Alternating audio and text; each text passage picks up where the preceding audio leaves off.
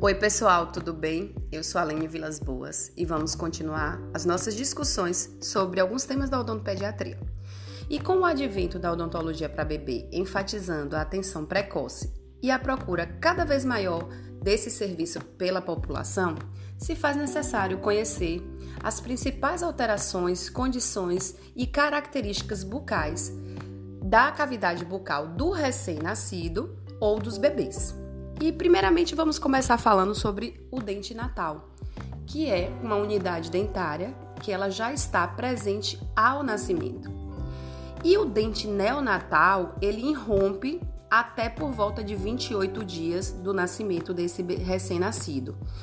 Normalmente essas unidades são supranumerárias, sem a presença de raiz, então é uma unidade que tem mobilidade com risco de deglutição. Então, é, o tratamento normalmente é a remoção dessa unidade. A lesão de Riga Fed é uma ulceração traumática que ela acomete a superfície ventral da língua e ela comumente ela está associada à presença de dentes natais ou neonatais.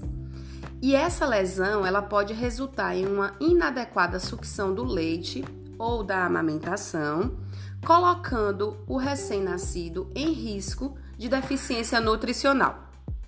Os nódulos de Ball, eles são estruturas que aparecem tipicamente como nódulos branco, amarelados e múltiplos ao redor, né, ao longo do rebordo alveolar desse recém-nascido e localiza-se especialmente ou na face vestibular ou palatina, mais longe da, da RAF palatina mediana. E as características é que eles são remanescentes das glândulas mucosas. Já o cisto da lâmina dentária, eles vão acontecer bilateralmente, né, na linha do rebordo alveolar e localiza-se normalmente na região de primeiro molar.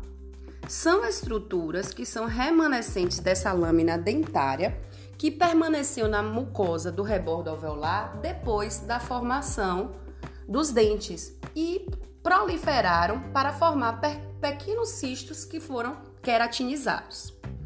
Já as pérolas de Epstein são cistos queratinizados que são localizados na região da RAF mediana palatina e eles estão presentes em cerca de 80% dos bebês recém-nascidos. São considerados remanescentes do, do, tecido epitelial aprisionados ao longo dessa RAF palatina à medida que o feto foi crescendo. Normalmente, eles desaparecem nos primeiros meses de vida sem necessitar de intervenção é, cirúrgica ou de intervenção ambulatorial. Outra lesão que pode é, acometer é a epúlide congênita, que é uma lesão benigna que acomete a cavidade oral do recém-nascido e ela é uma lesão de células gran granulares congênitas e que se apresentam como uma massa submucosa de tamanho bem volumoso, com predominância na maxila. Nesses casos, é, pode interferir na amamentação, né, na sucção desse bebê, então isso pode acabar comprometendo o seu estado nutricional. E nesse caso, é, se faz necessária uma intervenção cirúrgica, fazendo o que? A remoção dessa epúlide.